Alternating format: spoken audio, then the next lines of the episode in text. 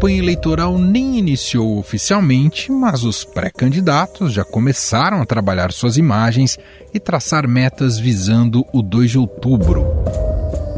Quem lidera as pesquisas com uma vantagem confortável é o ex-presidente Lula. Pesquisa IPEC mostra o ex-presidente Lula 27 pontos percentuais à frente do presidente Jair Bolsonaro na corrida pelo Palácio do Planalto. Vamos aos números. No primeiro cenário, Lula, do PT, lidera com 48% das intenções de voto.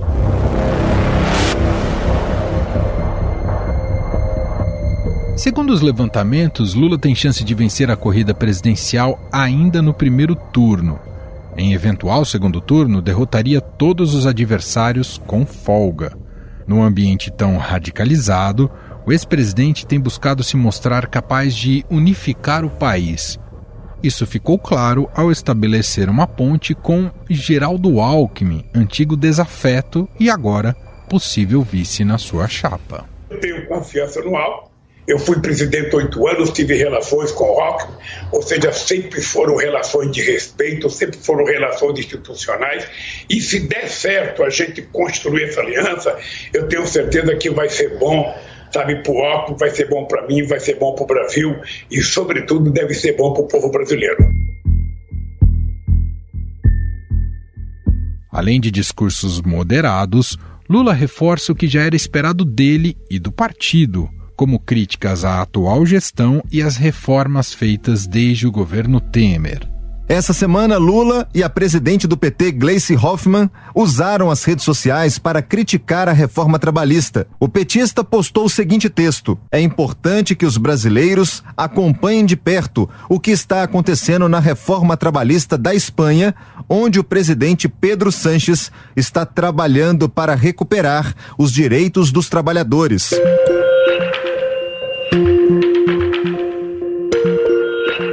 Mas nesta corrida vale tudo, inclusive ignorar os erros do passado e até mesmo apagar Dilma Rousseff da campanha, para diferenciar o atual candidato dos equívocos do governo da ex-presidente. Em recente entrevista, Lula deu a entender que Dilma não fará parte de um eventual novo governo petista e afirmou que ela falhou ao não ter jogo de cintura e paciência que a política exige. O tempo passou, tem muita gente nova no pedaço, sabe? E eu pretendo montar um governo, sabe, com muita gente nova, com muita gente importante, sabe, com muita gente com muita experiência também. E a Dilma é uma pessoa que eu tenho o mais profundo respeito e o mais profundo carinho. A Dilma, tecnicamente, é uma pessoa, sabe, inatacável a Dilma ela tem uma competência extraordinária. Aonde é que a companheira Dilma, na minha opinião, erra? É na política. Ela não tem a paciência que a política exige que a gente tenha para conversar, para ouvir as pessoas dizerem não, para atender as pessoas, mesmo quando você não gosta do que a pessoa está falando, você não pode ficar agressivo. Ainda no ano passado, um jantar foi promovido pelo Prerrogativas, coletivo de advogados autodenominados progressistas e antilavajatistas. Participaram do encontro Lula, o ex-governador Geraldo Alckmin e políticos de diversas legendas, inclusive do MDB, que apoiou o impeachment de Dilma. A ex-presidente não foi convidada. O partido tentou minimizar o fato, justificando como uma falha de comunicação. Entretanto, o vice-presidente nacional do PT, Washington Quaquá, declarou que Dilma não tem mais relevância eleitoral. É, longe de mim ser desrespeitoso com a apresenta Dilma. Ela é uma figura séria, uma figura que tem uma história na esquerda brasileira, mas disse ato contínuo, e não falei nenhuma mentira, duas questões. Uma constatação que ela não tem, que me perguntou se ela teria um papel essencial na campanha do Lula. Eu disse que não, que ela não tem mais relevância eleitoral. Né? Essa questão é uma questão de constatação, é só fazer pesquisa. A política não é só eleição, mas do ponto de vista eleitoral, é, eu não vejo em que ela pode contribuir com uma figura eleitoralmente é, é grande como a do Lula.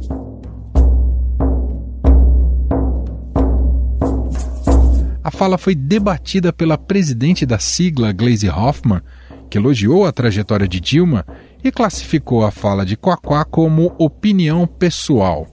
Em entrevista, Glaze negou que o partido esteja escondendo Dilma. E não é verdade que a gente esteja escondendo a presidenta Dilma de maneira nenhuma. A Dilma é uma liderança que a gente tem muito respeito, participa das nossas conversas, das nossas reuniões. Ontem teve junto comigo, com o presidente Lula, com um grupo de pessoas, fazendo análise da política, dos cenários, é, tem, tem, tem feito várias palestras, vários debates, e é uma pessoa que te, com certeza terá uma participação importante nesse processo. Esse aparente descaso foi comentado inclusive pelo vice do governo Dilma e ex-presidente Michel Temer, que afirmou ser um equívoco do partido ignorá-la. Eu vou dar um palpite aqui com muito cuidado, né? Mas eu acho que é um equívoco ignorar, porque ela tem presença e tem uma presença também nacional, acho que pode ser utilizada, não, não tem dúvida disso. A campanha de Lula se prepara para os eventuais ataques dos adversários, que vão usar da política econômica que desandou durante o último governo petista como um dos pontos fracos do PT. Em 2011, quando Dilma assumiu o Planalto, a taxa de desemprego estava em 5,3%. Quando foi afastada do governo, a taxa era de 8,2%, segundo pesquisa mensal de emprego do IBGE.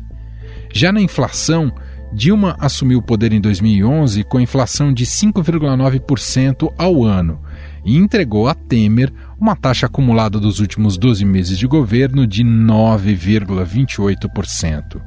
E o PIB recebeu de Lula com uma taxa média de crescimento de 4,64% ao ano, sendo que em 2010 foi de 7,53% positivo, mas entregou o país em maio de 2016 com um recuo de 3,9%.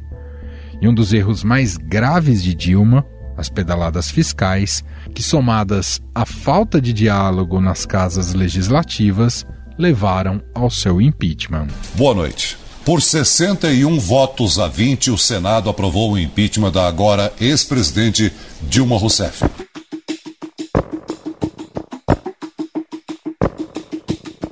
Esse passado dos petistas será muito bem lembrado pelos adversários. Carlos Lupe, presidente do PDT, que lançará Ciro Gomes ao Planalto, afirmou: Não pode o PT só falar daquilo que foi bom e esquecer o que foi ruim, declarou Lupe. Já o governador João Dória, do PSDB de São Paulo, citou a péssima gestão da economia do governo Dilma e afirmou que o PT deve trilhar o mesmo caminho. O quanto a gestão Dilma Rousseff pode atrapalhar os planos petistas neste ano eleitoral? Lula está imune ao antipetismo que vigorou nos últimos anos? Para debater este assunto, nós convidamos aqui o cientista político e consultor da Pulso Público, Vitor Oliveira. Olá, Vitor, tudo bem? Olá, Emanuel, tudo bom? É um prazer estar aqui para conversar contigo e todos os amigos e amigas né, do Estadão Notícias. Ô Vitor, mais uma vez, Dilma Rousseff é um assunto que incomoda o ex-presidente Lula e o PT. Lula declarou essa semana que não pretende chamá-la para um futuro governo, em caso de vitória. Além disso, teve uma declaração que também não pegou muito bem no partido do vice-presidente nacional do PT, Washington Coquá, que afirmou que Dilma é irrelevante eleitoralmente. E eu queria te ouvir, Dilma é mesmo uma pedra no sapato para a campanha de Lula nesse, nesse ano de 22, Vitor? Olha, com certeza, mas isso não é exatamente uma novidade na política, né? Se a gente relembrar, por exemplo, uh, as campanhas que o PSDB fez em 2002 e 2006, era como se o Fernando Henrique Cardoso não tivesse sido presidente do Brasil e pelo mesmo partido. Então, assim, é, essa é só uma, na verdade, uma, acho que uma reação quase que natural da, da política eleitoral, especialmente numa campanha majoritária, né? Uma política com, né, no caso, a, a ex-presidente Dilma, uma pessoa que tem, sim, uma rejeição muito grande ainda não apenas nos setores de, de oposição, não apenas nos setores antagônicos ao PT, mas também dentro da própria esquerda é uma figura controversa, né? Então, assim, acho que temos aí uma combinação muito desfavorável à, à identificação uh, da ex-presidente com qualquer projeto. Eu até acho que isso é uma coisa nesse nível que dá a impressão que a ex-presidente é radioativa, né? E eu acho que isso é uma coisa um pouco exagerada até, uh, dada a dimensão dela. Mas eu tenho certeza que o PT entende que ela é uma vidraça, né? um ponto fraco e que pode ser atacado muito facilmente. E infelizmente sobrou para ela ficar talvez um pouco de fora da, da campanha, não tem jeito. Por outro lado, Vitor, é significativo que Lula mostre nesse momento que tem buscado construir uma candidatura muito mais de alianças e para fora do que olhando para o próprio gueto do PT? Eu acho que sim. Eu, eu, não sei se tudo que você falou é verdade. O, o ex-presidente Lula tem buscado construir um arco de alianças para muito além do PT e dado sinalizações uh, significativas nesse sentido, como toda essa aproximação do, do ex-governador Geraldo Alckmin, né? Mas além disso, obviamente, os próprios diálogos com partidos e tal. No caso de Dilma Rousseff, é, a gente precisa lembrar que, mesmo dentro do, do PT, ela não era unanimidade quando foi candidata. Né? Ela foi, de uma certa forma, vou dizer uma escolha pessoal do Lula, mas uma aposta política pessoal do Lula que a fez candidata. Ela não era nem petista originalmente, né? Ela começou a militância partidária dela, na verdade, muito mais por outros partidos, o, o PDT, se eu não me engano. Enfim, ela ela tem uma trajetória que ela não é petista raiz, por assim dizer, né? E isso também é, significa que ela não tinha diálogo com uh, vários dos movimentos políticos das correntes internas ao PT. E isso é, é, é, implica ela não ter uma relação orgânica também com várias dessas correntes. Ela tem muito mais hoje em dia, obviamente, uma, uma relação com a cúpula do PT do que com a base do partido. Né? Então, assim, acho que isso é, é, é, até uma consequência dessa falta de um relacionamento orgânico da Dilma Rousseff com o próprio partido. E mesmo nesse caso, né, esse movimento de olhar para fora do Lula né, é, só aumenta a, a, ou só diminui a relevância dela né, como articuladora, porque se tem algo que a Dilma Rousseff nunca foi, é alguém de, de articulação política, né? Verdade. É, complica nessa hora. O próprio Lula fez essa, essa exatamente essa mesma crítica no, numa entrevista a, um jornal internacional e, e, de fato talvez esse seja, seja o principal diagnóstico negativo em relação à conduta da Dilma como presidente. Ela era de fato uma mal negociadora, Vitor? Eu acho que com certeza ela também é, não foi uma, uma boa gestora né, de políticas públicas. Acho que tem vários programas e, e questões passíveis de crítica, né? E independiam da, da questão política em si, que também foram ruins no governo dela, né? Mas isso a gente deixa para os economistas, para os gestores de política pública criticarem. Mas do ponto de vista político especificamente, dá para dizer sim que ela foi uma, uma má gestora de alianças, ela produziu muito mais é, é, problemas e, e, e, divergências internas à coalizão que, que já vinha no poder antigamente, né? Ela, ela não precisou montar a coalizão, a tarefa dela era, era tocada ali em diante. Né? E a gente, é, acho para mim um dos episódios mais marcantes assim foi quando ela no começo do primeiro mandato dela veio com aquela política draconiana de, de qualquer aliado que era mencionado em algum alguma denúncia de corrupção, como é natural que, que qualquer governo democrático aconteça, né? Ela automaticamente lançava esse aliado ao ostracismo e, e tentava se desvincular desses aliados, né, dos partidos, e, e isso é muito ruim, porque para além, obviamente, da figura que está sendo acusada de corrupção, que eu acho que sim, deveria ser afastada né, do governo e tal, tem a questão de, de é como se não é, se ela tirasse o, o, o, corpo da responsabilidade de ter nomeado aquela pessoa e deixasse exclusivamente para o parceiro político. Isso daí, num momento de fragilidade política né, do governo, como por exemplo, se a economia começa a ir mal, se a popularidade do governo despenca, aí essa fatura chega. Né? No caso dela, veio muito forte, inclusive. Imaginando que o PT faça uma autocrítica consistente, não sabemos se vai fazer, e olhando para a gestão de uma Rousseff, o PT precisa se mostrar capaz de não repetir os erros econômicos do governo dela, essencialmente, Vitor? É, é, difícil essa questão da, da autocrítica também, Emanuel, porque partido nenhum faz autocrítica. Não existe isso, sabe? Assim, eu acho que, por exemplo, o, os próprios uh, aliados do, do presidente Bolsonaro, por exemplo, ou os partidos que orientaram é, não vão ficar explorando essa autocrítica. Então, acho que a gente cobra também do PT uma coisa que ninguém faz, né? Uhum. Não é que não deveria fazer, eu acho que deveria, mas é, eu acho um pouco, assim, é, exagerada essa questão.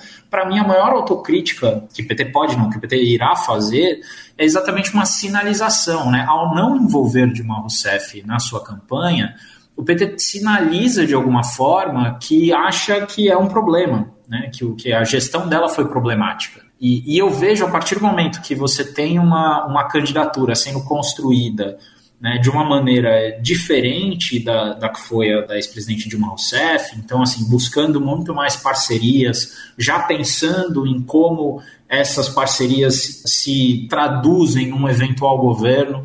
Eu acho que a, o próprio mecanismo da coalizão de governo, é, a partir do momento que ele funciona, que ele, você não tem um partido tão hegemônico assim como foi no caso da gestão de uma Rousseff, né, uma coisa tão isolada e centralizada, por si só ele já uh, implica políticas públicas diferentes daquela que, que o PT sozinho faria. Então eu, eu acho que assim, você tem um, incentivos muito fortes dentro do presidencialismo de coalizão para que as políticas públicas não sejam construídas exclusivamente da maneira como um partido uh, gostaria, como uma força política gostaria. E isso, no longo prazo, tende a moderar as coisas. Né? Então, eu acho que quando você traz figuras que estão fora dessa do desenvolvimentismo tradicional na política brasileira, né, desse intervencionismo estatal, quando você dialoga com essas figuras, automaticamente você está sinalizando também que você quer talvez não repetir esses erros do passado. Então, uhum. é, eu duvido que o PT vai fazer uma, uma eu acho que é, é, como nenhum partido vai fazer, como o Bolsonaro não vai fazer, como os aliados dele não vão fazer, como o Dória não vai fazer, entendeu? Sim. É, é, é muito mais uma, uma questão de quais sinalizações eles estão dando. E eu acho que as sinalizações desse ponto de vista do PT não vai ter uma nova carta aos brasileiros, né? Mas eu acho que a partir do momento que o PT se propõe a negociar e compor um governo, um eventual governo futuro, ele está dando uma sinalização nesse sentido, sim, de que ele falou, opa, acho que a gente vacilou ali, precisamos fazer diferente.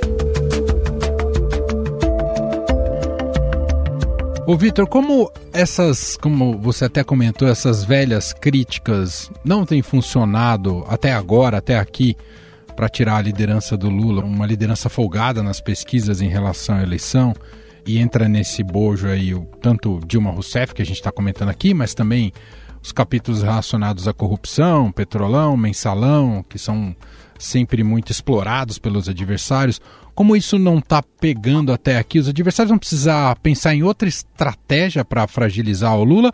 Ou você entende que na hora adequada, na campanha, quando ela pegar para valer, a partir do meio do ano ou no segundo semestre, esse tipo de retórica vai funcionar para fragilizar a candidatura do Lula? O que as, as pesquisas têm sugerido até aqui é, é que não. Né?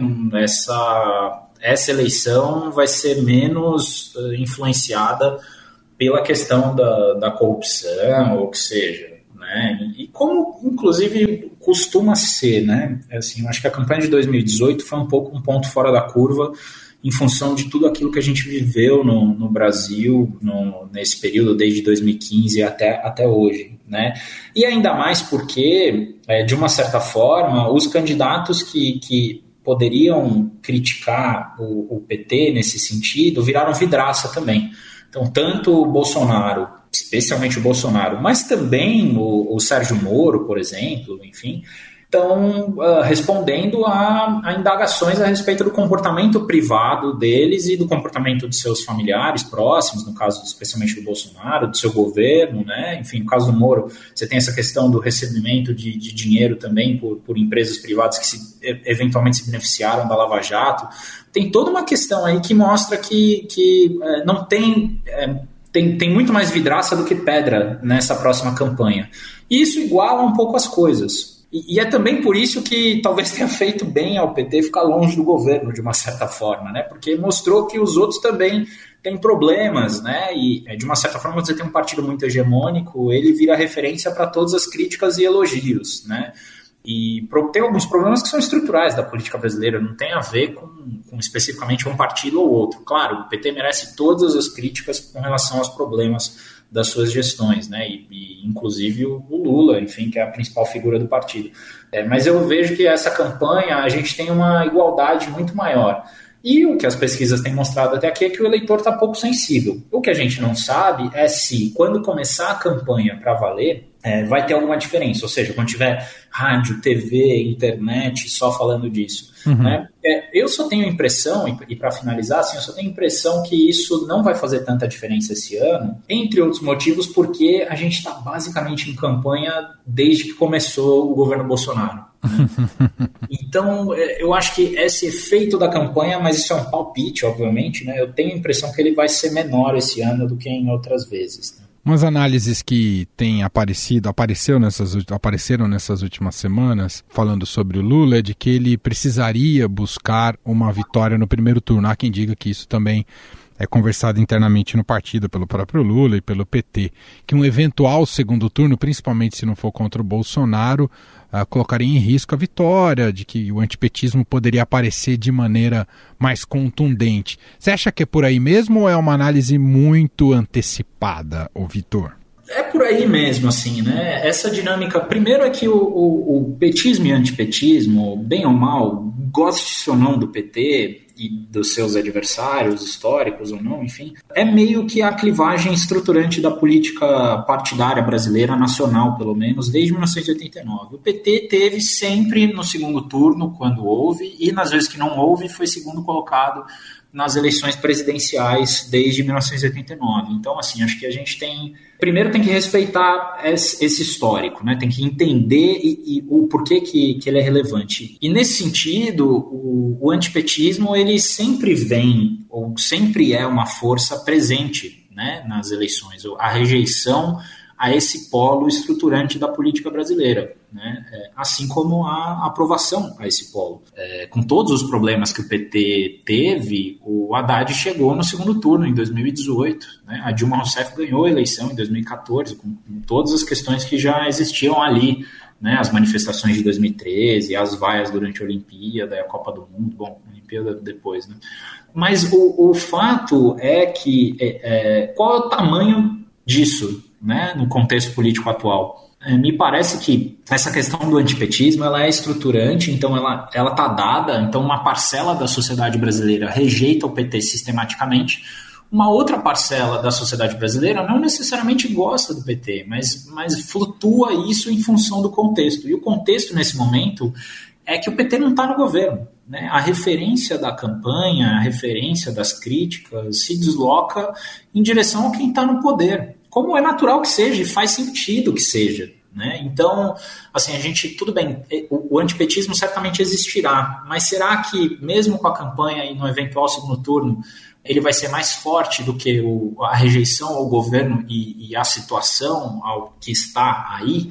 Né? Então, isso acho que vai depender, por exemplo, da capacidade de quem vai chegar no segundo turno, se é que vai ter segundo turno. Né? Entendi. Lembrar que segundo turno não é obrigatório. Muito bem, esse é seu cientista político Vitor Oliveira, consultor da Pulso Público, mais uma vez participando aqui do nosso podcast. Obrigado, viu, Vitor? Obrigado, Manuel. Um prazer falar com você, com, com todos os nossos amigos e amigas ouvintes e, e até uma próxima.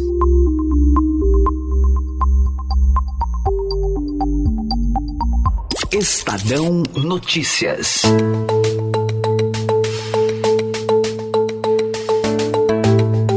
E este foi o Estadão Notícias de hoje, segunda-feira, dia 31 de janeiro de 2022.